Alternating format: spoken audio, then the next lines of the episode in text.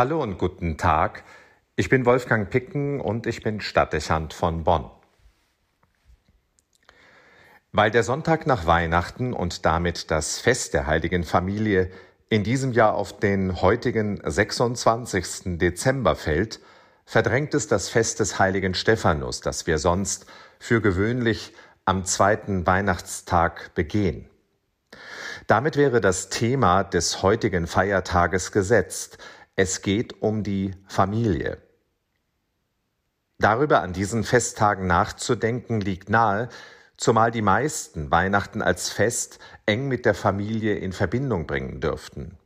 Wir erinnern uns an Kindertage, in denen die Feier der Weihnacht oft generationsübergreifend in den Familien verbracht wurde.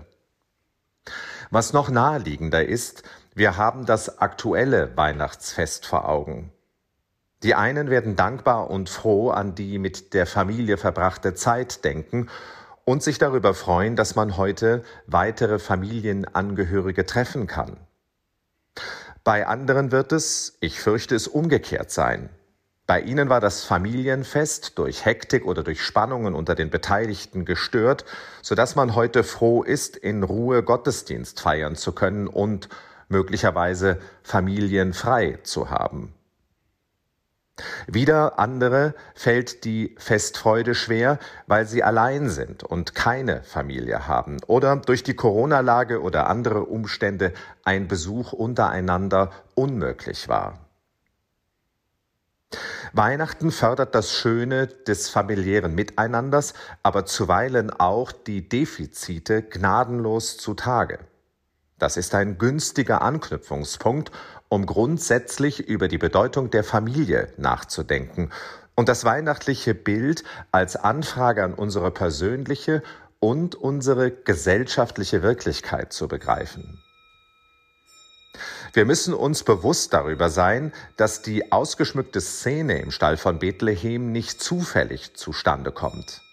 In das Bild der Weihnacht sind grundlegende Aussagen über uns Menschen, man könnte vielleicht auch sagen anthropologische Wahrheiten komponiert. Ihre Beachtung ist zentral dafür, dass wir als Einzelne und als Menschheit in Frieden und Sicherheit leben können. Die Kernaussage der Krippenszene ist, dass der Mensch in guten und konstanten Beziehungen leben muss, wenn Harmonie und perspektivisch auch Überleben möglich werden sollen. Das betrifft zuerst die Beziehung zu Gott, die zweifelsfrei im Zentrum des Bildes steht. Ohne die Frage nach Gott und ohne ein Leben mit Gott verliert der Mensch den Bezug zur Realität. Er läuft Gefahr, sich selbst zu überschätzen, den Maßstab zu verlieren und seelisch zu verkümmern. Das ist eine existenzielle Gefahr, in der unsere Kultur gegenwärtig gefangen ist und die ein maßgeblicher Grund für die vielen Krisen und Gefährdungen der Gegenwart sein dürfte. Der Mensch ist eben nicht nur Physis, sondern ein geistliches Wesen und als solches angewiesen auf eine innere Verbindung mit Gott. Dann stellen die Krippenlandschaften immer einen kosmologischen Bezug her. Das Schicksal des Menschen ist eng verknüpft mit dem Schicksal der ganzen Schöpfung. Ochs und Esel, Schafe, die Gestirne, Menschen aller Sprachen und Kulturen und in manchen Bildern der Weihnacht sogar eine sorgsam betriebene Auswahl von Blumen, Kräutern und Insekten, dieses friedliche Miteinander aller Geschöpfe setzt eine klare Botschaft. Der Mensch kann nur leben und überleben, wenn er sich um die friedliche Koexistenz mit allen Mitgeschöpfen bemüht. Missachtet er das und zerstört er das Gleichgewicht, dann riskiert er seine eigene Zukunft. Wie aktuell diese Feststellung ist und wie nötig es unsere Zeit hätte, die Botschaft zu hören und umzusetzen, liegt für uns alle auf der Hand. Nun kommt ein dritter Aspekt zur Sprache, den die Weihnachtsszene als existenziell transportiert und der den Grund für das Thema dieses Sonntags liefert. Der Mensch ist als Beziehungs- und Sozialwesen auf tragfähige und dauerhafte zwischenmenschliche Beziehungen angewiesen. Wir reden von Ehe und Familie und im weiteren Sinne auch von Freundschaft. Das hat viele Gründe. Wir brauchen den Austausch und das Gegenüber. Wir benötigen Zuwendung und Geborgenheit. Wir sind in vielen Situationen auf Hilfe und Unterstützung angewiesen. Feste und verbindliche Beziehungen und Bindungen haben emotional, aber auch ökonomisch eine existenzielle Bedeutung für den Menschen. Ohne das ist ein Leben in Frieden und Harmonie undenkbar.